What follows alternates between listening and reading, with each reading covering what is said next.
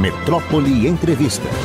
É, ah, mas agora nós vamos conversar aqui com a escritora, professora Beatriz Kuchner, historiadora e escritora. Beatriz, bom dia, um prazer enorme ter você aqui. Tudo bem com você, Beatriz? Tudo bom, muito obrigada pelo convite. Beatriz, eu queria conversar com você sobre esse seu livro aí, Cães de Guarda, jornalistas e censores do AI-5, dezembro de 68 até a Constituição de 88. Como é que é essa, esse, esse trabalho que você fez, Beatriz?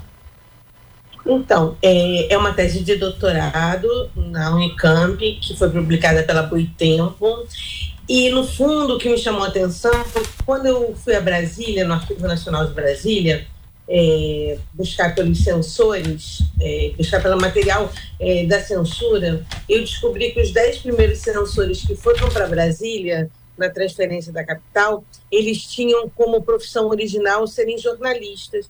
E aquilo me surpreendeu muito. Eu queria entender como é que jornalistas tinham sido, é, se tornado censores federais. E depois, é, no decorrer da pesquisa, eu acabei encontrando um militante político do MRT, do Movimento Revolucionário Tiradentes, que é o Ivan Seixas, e ele me contou a história da Folha da Tarde, que era vinculado à Folha da Manhã, né, os donos do, da Folha de São Paulo, como o jornal de maior tiragem, pelo número de policiais eh, se fazendo de jornalistas eh, dentro de uma redação que é, contava o que tinha acontecido nos porões da ditadura, como a ditadura queria que fosse contada. É, então, por isso, eu é, tracei um pouco um estudo sobre o colaboracionismo é, de grande parte da, da imprensa para poder viabilizar o projeto ditatorial no Brasil do pós-64. Beatriz, a, a, essa adesão da imprensa era em função, por exemplo, de uma identificação ideológica e uma identificação, inclusive, de eh, interesses financeiros de estar ao lado de quem estava no poder e, e ajudar a manutenção da ditadura?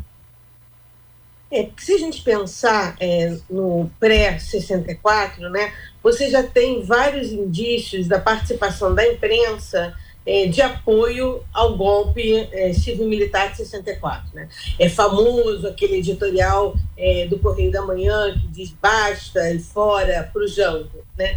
Então, os donos das empresas de comunicação eles tiveram é, grandes interesses econômicos é, de manutenção é, do regime ditatorial e, para isto, eles forneceram os seus veículos de comunicação para tal, num, numa, num diálogo onde os dois lados ganhariam. Né? A ditadura ganhou por esse apoio midiático e também os donos das empresas é, de comunicação é, ganham com o apoio é, do governo às suas empresas.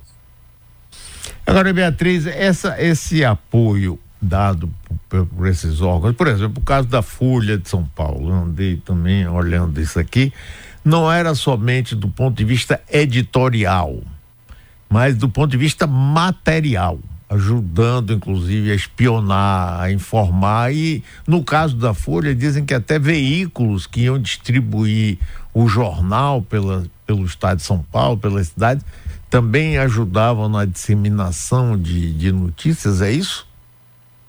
É o seguinte, é, é, meu estudo acabou revelando isso e a Comissão Nacional da Verdade é, se utilizou muito desse estudo que eu fiz para, em 2013, é, sentenciar essa colaboração é, da Folha de São Paulo. Muitos uh, militantes chegavam até os carros uh, da Folha de São Paulo e da Folha da Tarde, em especial, para é, avisar é, do que estava acontecendo é, nas manifestações. E de lá saíam é, policiais e prendiam essas pessoas. Ou, muitas vezes, os militantes viam é, em batidas da ditadura carros da Folha de São Paulo, da Folha da Tarde e também da Ultragás do Boeing. Então, é, essa, essa adesão, esse colaboracionismo é também material e também você, durante 15 anos, manter uma redação de jornal como a Folha da Tarde, com jornalistas policiais é, retratando o que estava acontecendo é, de forma como a ditadura queria, era mais do que um colaboracionismo, era um engajamento forte é, com os ideários daquele momento do país. Inclusive, é, você citou aí Boylensen, da, da, do Grupo Ultra, ele acabou sendo assassinado, né, porque ele se destacou muito nessa tal Operação Bandeirantes, OBAN, né, que prendia, torturava, diz inclusive que ele gostava de participar das sessões de tortura. É, cada história é incrível isso, Beatriz, e, e, muita gente hoje em dia nem sabe para que lado foi, nem que isso aconteceu. É, existe um documentário sobre o Boylingen que se chama é, é, o caso Boylingen, que vale muito a pena a juventude buscar é, por isso. Eu acho que falta bastante uma educação mais continuada sobre os vários períodos da história do Brasil, para que é, casos como esse é, não apareçam depois de estudos como o meu, que já tem bastante tempo, é, como um baú de novidades. E, é, infelizmente, por essa ausência de continuidade é, de reflexão sobre os períodos históricos no Brasil, é, ainda se tem uma ideia de que há uma grande novidade, uma grande descoberta, quando já são estudos sedimentados sobre a questão.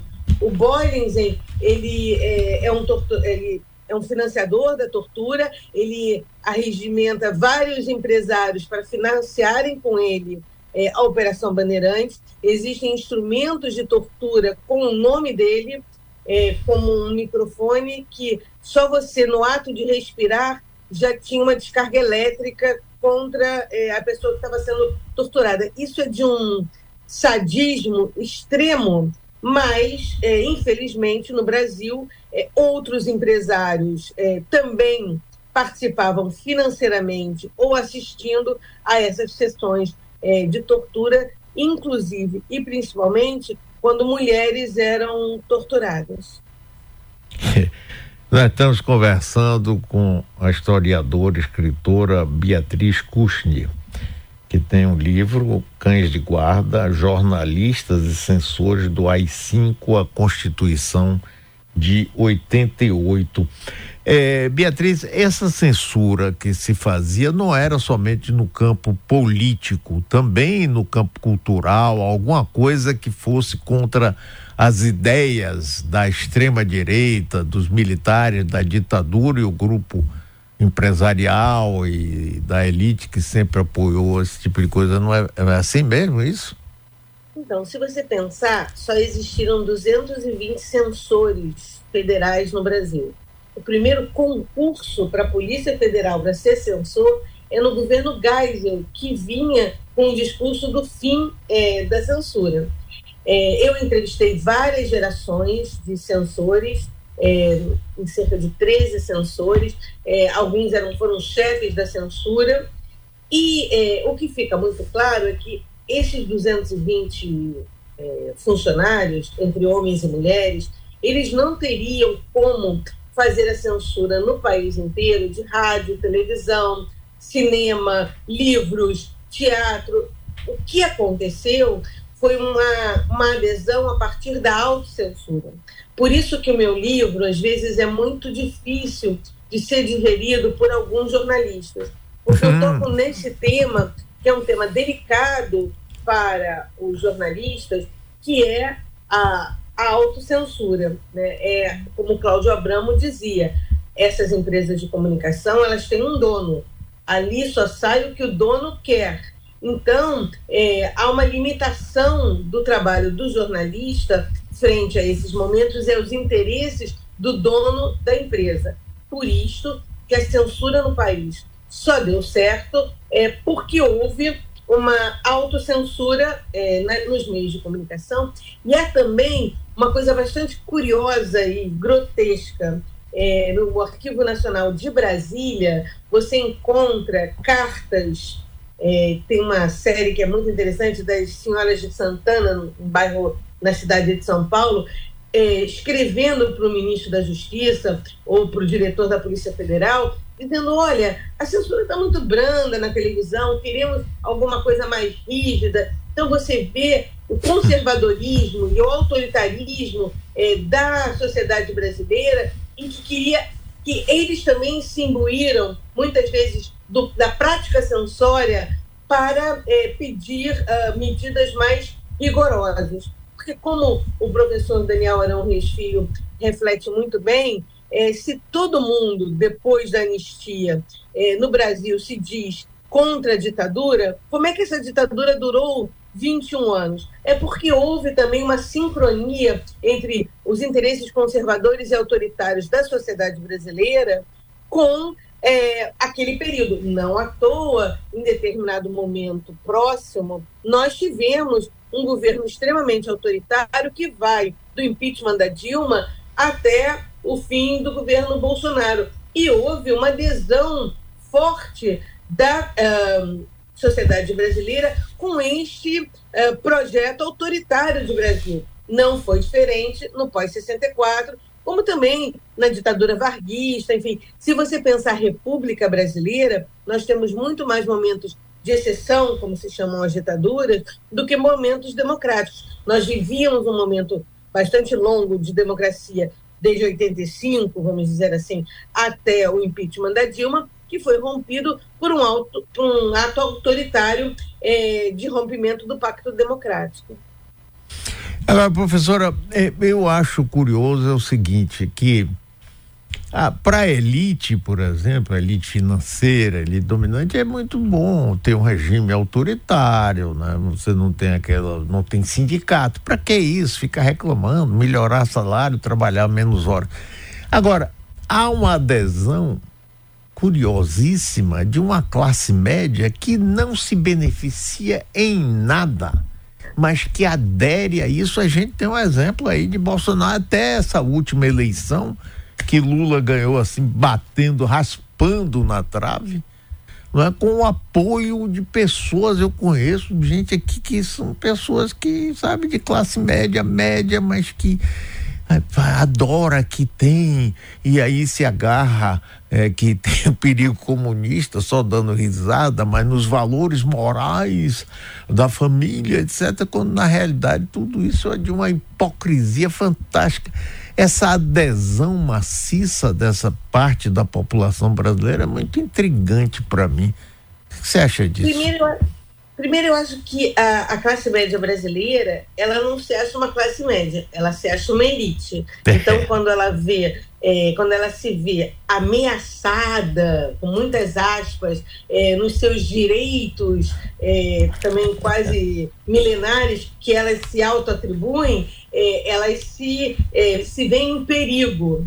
Então, é aquela frase célebre e horrorosa do, do ex-ministro da Economia, o Guedes, que dizia: não, mas você vê empregadas domésticas pegando avião e indo para Disney. Isto aterroriza a classe média. É, mostrar o quanto ela é vinculada às questões é, do mundo do trabalho e não das questões das elites, a fazem é, adesistas a esses projetos uh, autoritários. É não perceber o seu lugar e o seu papel político na sociedade brasileira e preferir se auto-infringir é, um, um ideário, um modelo é, de estar é, na, ah, no topo da classe social é, para é, não perceber que precisa uh, de, é, de, se vincular às questões é, do mundo é, é, trabalhador. Então, isso sempre faz dessa classe média brasileira uma classe média bastante conservadora e autoritária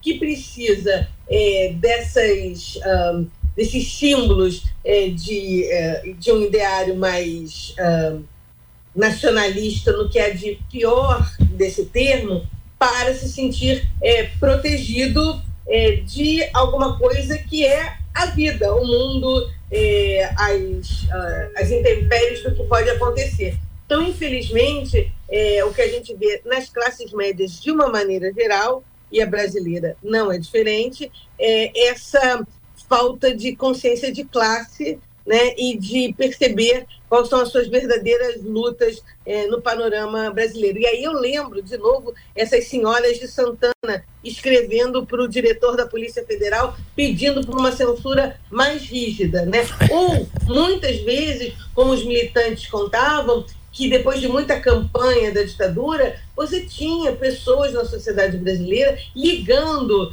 é, para os órgãos de repressão, denunciando é, determinadas pessoas por uma ação que elas consideravam fora de um certo padrão e por isso poderiam caracterizar é, militantes em clandestinidade. Esta, infelizmente, é a sociedade brasileira que passamos no governo Dilma por uma comissão nacional da verdade, mas não da reparação, e mesmo nessa Comissão Nacional da Verdade que ela trouxe à tona de uma forma concentrada é, grande parte do que aconteceu nos 21 anos de ditadura, é, mas muito do que estava ali, é, grande parte, não totalmente, é, os estudiosos da área já conheciam, e mesmo assim, esta sociedade pede, é, clama que não haja reparação. Os militares ficaram horrorizados com o que se é, revelou é, pelos relatórios da Comissão Nacional da Verdade,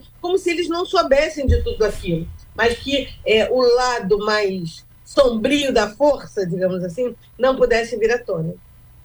É, é, é, a gente vê isso bem claramente quando foi aprovada a legislação que protege empregado doméstica, a reação das pessoas eu, eu trato como se fosse da minha família tudo mentira. Eu não posso mais ter Ou então os aeroportos que viraram estação rodoviária, eu ter que viajar com um sujeito que está ali de camisa bermuda, de regata e, e sandália. É de um reacionarismo, uma coisa tão conservadoramente. Por isso que a gente daí entende a votação ainda na última eleição que Bolsonaro teve, né, professor? Agora, eu estava vendo que seu livro tem também edição digital esse livro? Sim.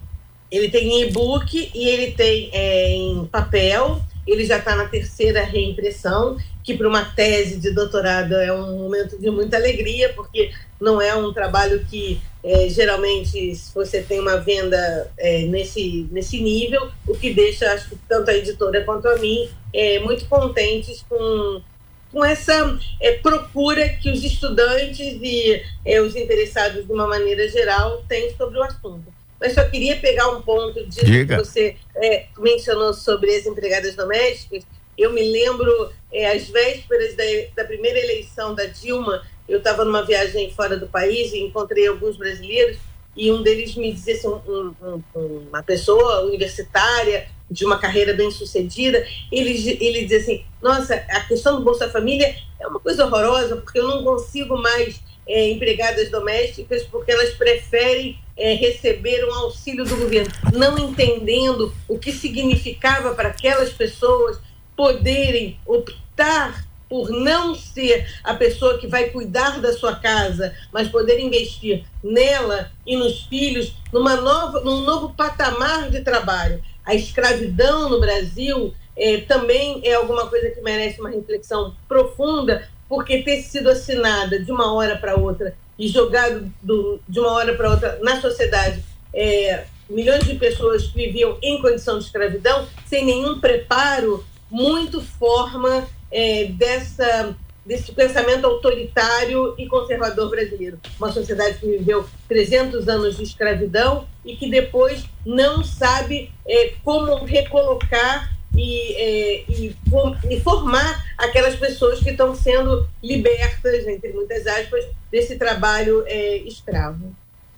Professora, muito obrigado, viu? Muito bom conversar com você. Parabéns aí pelo seu trabalho, viu? E espero que a gente possa voltar a conversar outras vezes, porque esses são temas tão importantes que a gente discuta, que a gente fale, que a gente abra um pouco, tente abrir um pouco nossas mentes. Parabéns e muito obrigado. Obrigada. E quem tiver interesse a mais no livro, é, eu tenho um blog que, enfim, conta um pouco as trajetórias de todo ele, é um nome longo, então se você botar Cães de Guarda e Beatriz Cuchimir, você vai encontrar o blog onde você tem a narrativa de todos esses anos é, de trabalho, vai poder um pouco é, se, se aprofundar nesse assunto. Eu agradeço muito pelo convite e fico à disposição. Muito obrigado, que bom, vamos lá acessar